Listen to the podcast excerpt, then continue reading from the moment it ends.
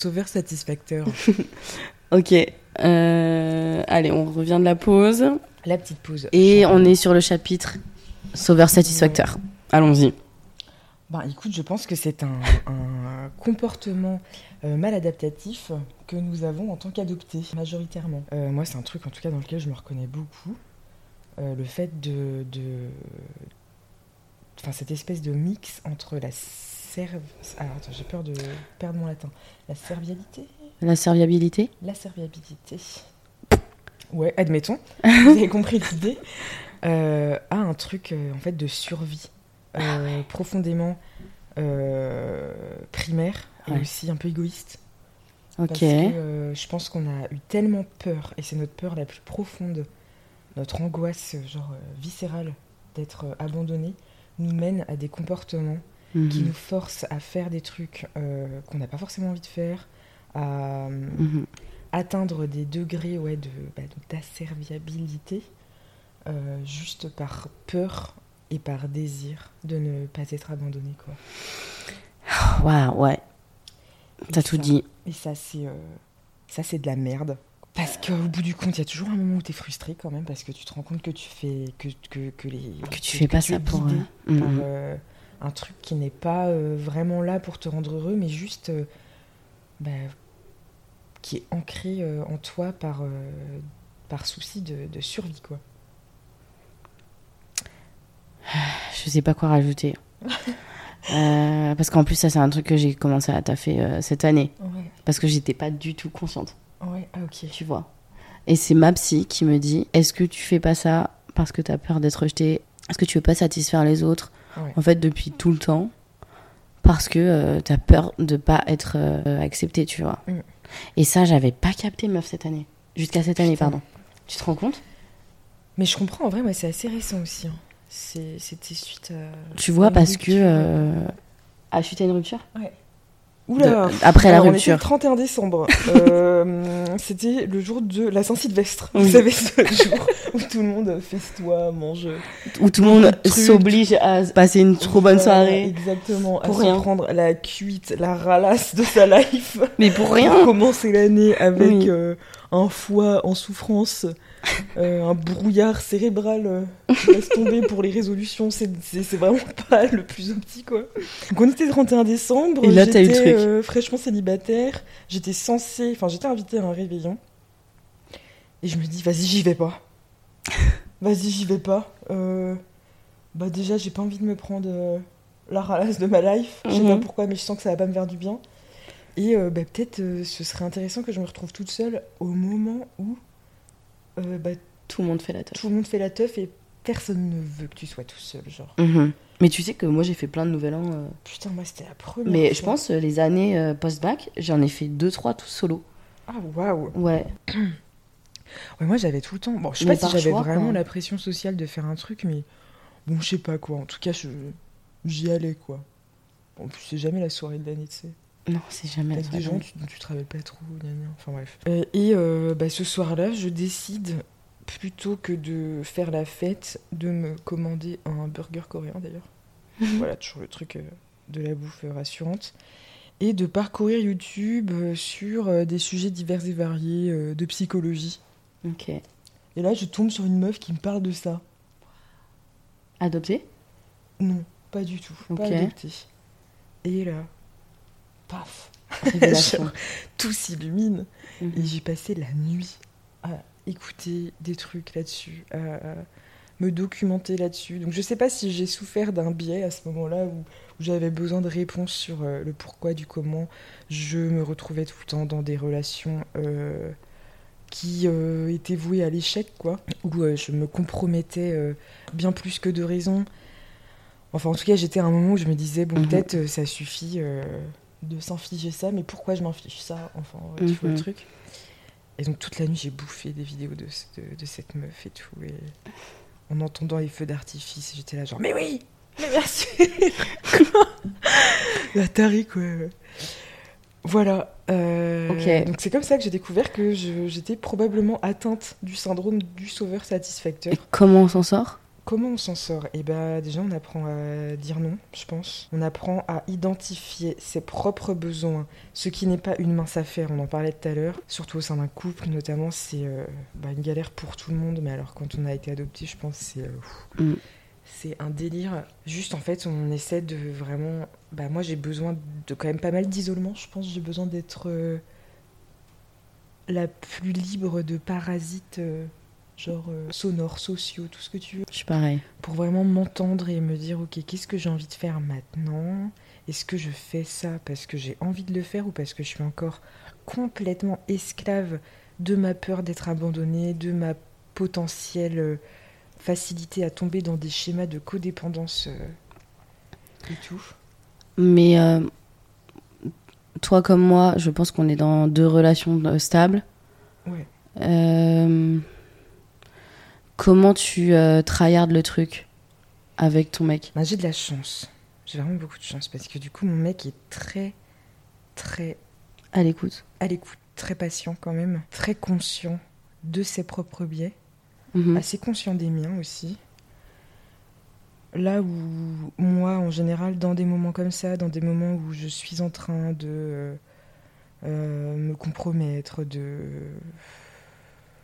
ouais, de pas réussir à, à m'écouter, à apaiser aussi euh, bah, le fameux petit enfant blessé à, à l'intérieur de moi, et bah, je suis toujours dans une euh, surréaction de rejet, de... mais de rejet de l'autre, hein, du coup. Enfin, Je Mhm. pense que tu vois de quoi je parle euh, et d'incapacité à communiquer pour le coup.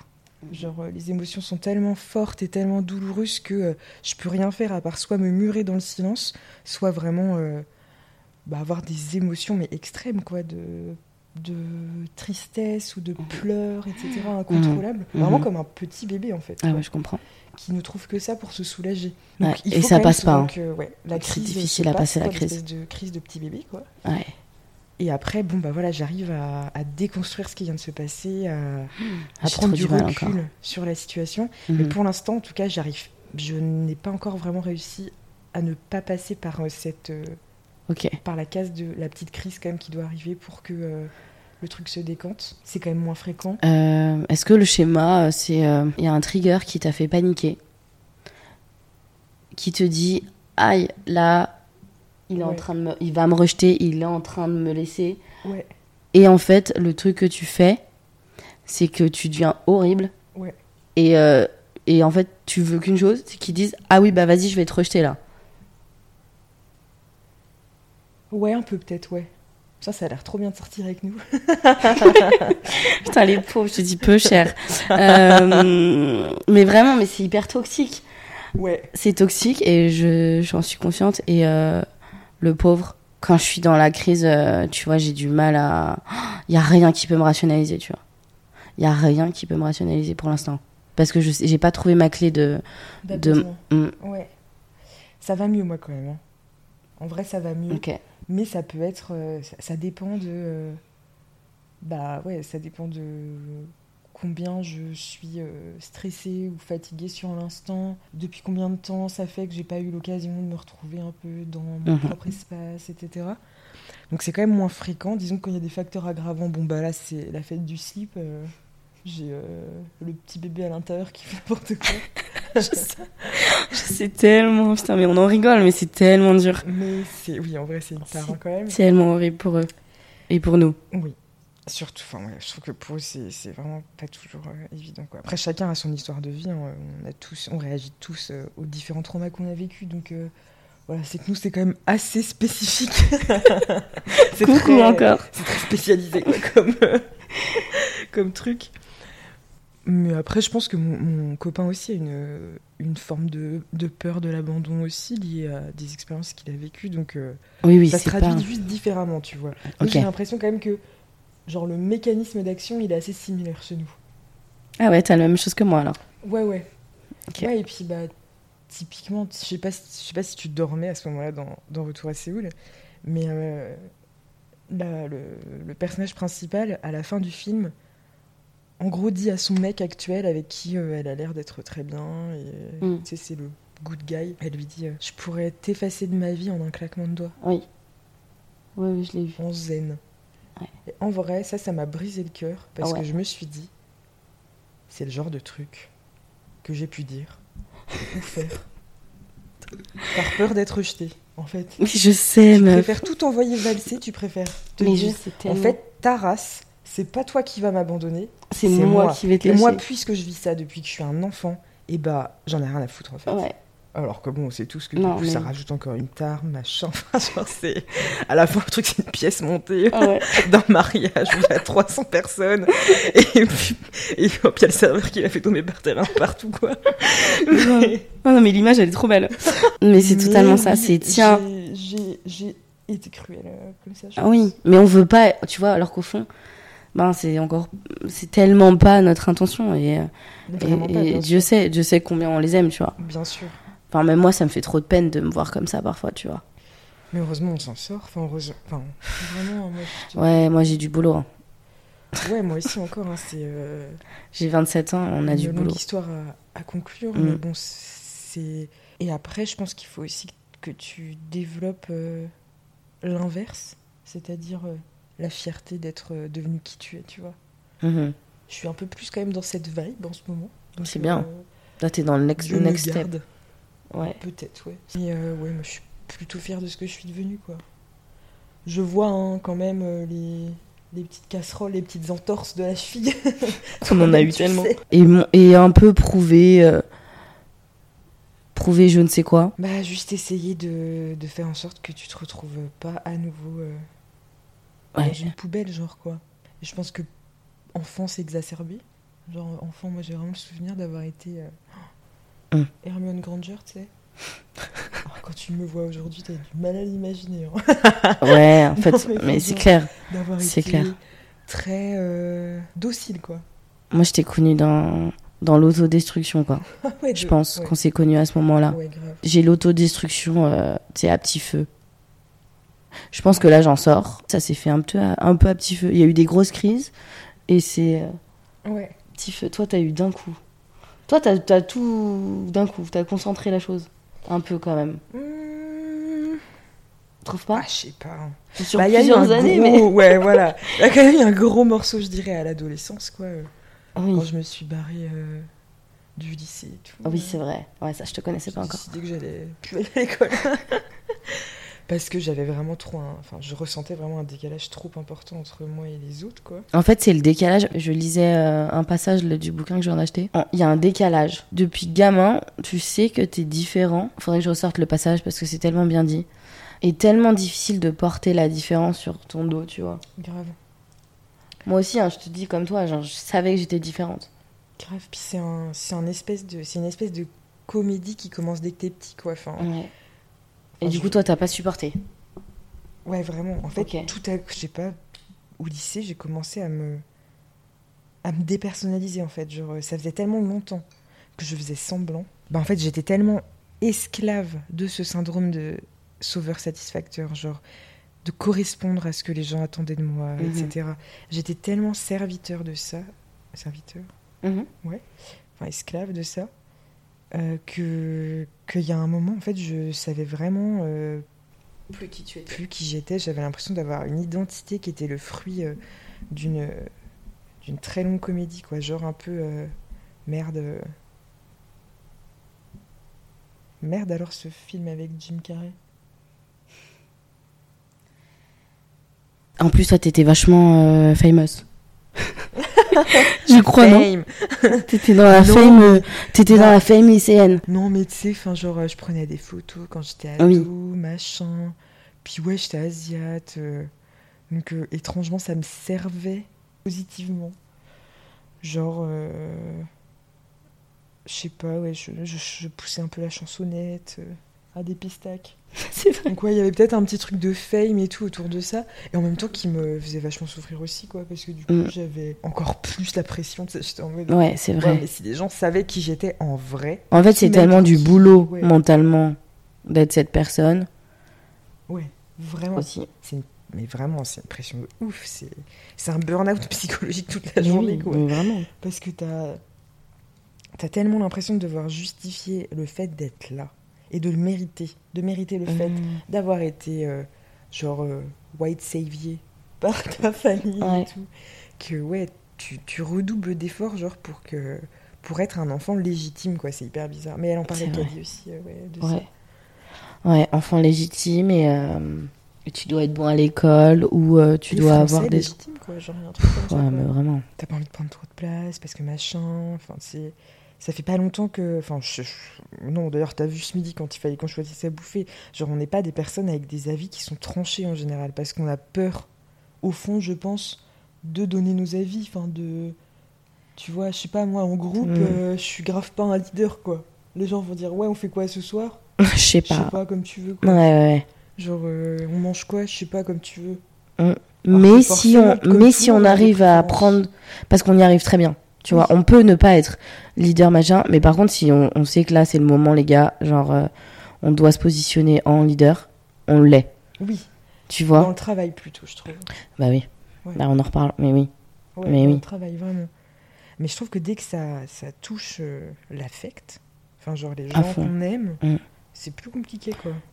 Tu sais, il y a une fille euh, qui m'a dit un jour, et je pense tout le temps à ce qu'elle m'a dit, genre ça résonne en moi, enfin pendant que j'avais mon resto et tout, et elle me dit, euh, de toute façon je sais pas pourquoi t'as acheté un resto, mais euh, à qui tu devais prouver que t'étais capable. J'a- J'adore, mon rêve c'était d'avoir un resto, c'est sûr, et j'aime ce milieu, et j'aime la food et tout, et j'aime travailler dans un restaurant, mais elle m'a quand même dit, ouais, mais Faustine, tu devais prouver à qui, genre? C'est vrai que quand. Elle me quand, dit, t'as eu 20 t'avais 24 ans, genre à qui t'as quoi à prouver en fait Mais c'est vrai que quand on parle comme ça, je me rends compte que toutes les personnes adoptées que je connais, on a quand même aussi un gros souci de performance, quoi. Mais tout à l'heure, je t'ai dit dans la voiture. J'ai un problème de perf. Mais oui, mais moi, mais oui. Et là, tu vois, en plus cette année, moi, je faisais plus rien parce que j'étais incapable, tu vois. Euh, mentalement, je peux te dire que c'était compliqué de savoir que t'es rendu à un niveau de grosse merde parce que tu ne peux plus travailler. Et que comme ma perf, c'était mon travail, Ouais. Ouais, ouais, ouais, je vois tellement. mais mon, mon- mon resto, c'était ma perf. Ma perf tous les jours. Ma perf bien. de pas manger, ma perf de perdre du poids, euh, ma perf de faire des chiffres, ma perf de faire des couverts.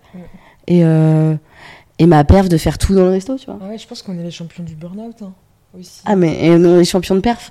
Non, c'est vrai que quand j'y pense, euh, bah, mon frère a quand même un gros souci de performance. Il avait euh, ce, je pense, il nourrissait ce besoin profond de réussir, en fait, ouais. Mais la réussite euh, 2.0, quoi. Non, c'est moi qui me mettais la pression toute seule, genre euh, à l'école, c'était horrible. Enfin, il fallait absolument que j'ai la meilleure note possible, et c'est horrible parce que les profs le, le projetaient en moi aussi. Mhm. Et je pense que c'était aussi du racisme positif d'ailleurs. Je me rappelle de désolé dédicace à Monsieur Baudet, prof de maths. J'avais eu 16 et demi et il m'avait un peu humilié devant toute la classe en disant "Bon bah Emeline, euh, je pense que tu peux mieux faire quand même." hein. Et j'étais là genre je pense que j'ai mis 6 mois à m'en remettre les gars. J'étais genre "Oh mon dieu, j'ai eu 16 et demi. Je suis une pauvre merde." Et en plus, il l'a dit à tout le monde. Ah, Alors, tu vois, on a on est aussi un peu sadomaso parce qu'on a un- un- une capacité à s'auto-flageller qui est sûr. abominable. C'est sûr. Genre euh, pour des trucs qui sont mais complètement euh, Mm. complètement euh, anodins, enfin tellement futiles, tu vois. Mais pareil, genre euh, moi, je sais. Comme toi, j'ai toujours euh, eu entre guillemets la responsabilité d'un établissement, euh, commerce, etc. Enfin en restauration. Et euh, même si c'était pour le coup pas le mien, c'est pas moi qui investis de la thune dans ce dans euh, cette entreprise. Mm, Tu l'as géré comme ça si a c'était. toujours été genre comme si c'était la mienne, ma maison. Ouais. C'est flippant quand je disais aux gens c'est ma maison. Tu sais, je pense qu'il y en a beaucoup qui devaient. Il va, il dire, va flipper. elle est complètement malade celle-là. Genre pour moi c'était ma maison. J'y passais plus de temps que chez moi quoi. Et et je sais pas dès que j'allais. euh, Bah en fait privilégier euh, mon bien-être. Genre euh, un jour dans l'année ne pas pouvoir aller travailler parce que je sais pas j'ai 42 fièvres. Et bah je m'auto-flagellais de ouf. Genre bah non mais Mm. je peux pas faire ça. Je peux pas faire ça en fait. Mhm. Je ne peux pas faire ça, genre je ne Mhm. peux pas craquer, je ne peux pas Ouais. euh, être absente, je ne peux pas faillir à mes obligations. Faillir à ses obligations. Euh, mais qui m'oblige en fait euh, Bah toi, Voilà, toi-même. pourquoi Mm. Alors je sais pas si c'est lié à l'adoption ça ou si c'est un truc de... C'est un truc d'adoption, c'est un truc de nous, de femmes euh, asiatiques. je sais pas, je sais pas, je dis de la merde. Bah, en vrai tu dis ça mais je pense, hein. je pense que enfin, je trouve qu'en tout cas, par exemple, avec mon frère, on a quand même un truc très asiatique, une espèce de rigueur de vie, c'est un truc euh, un peu. euh, je sais pas si ça, ça coule dans nos gènes, mais tu vois, par exemple, enfin, nos parents adoptifs ne sont pas du tout comme ça. Genre, mes parents, vraiment, ils sont mais hyper peinards, quoi. Ok. Et euh, nous, tu vois, mon frère, par exemple, je sais pas, euh, dans son hygiène de vie, dans le sport, etc., c'est quelqu'un qui fait preuve de discipline. Je suis hyper fascinée par la discipline et c'est un truc que j'essaye de toujours euh, un peu intégrer dans ma vie. Genre, si je vais me mettre au sport, je suis une malade, tu sais, je vais 5 séances par semaine, je vais me tuer à la tâche et tout. Et même pas parce que j'aime vraiment ça, mais juste parce que Tu euh, t'es lancé. je me suis lancée et j'aime la discipline, tu vois. Enfin, j'aime euh, avoir la discipline de manger sain, de cuisiner ce que je fais, d'avoir une bonne hygiène de vie, etc. Quoi.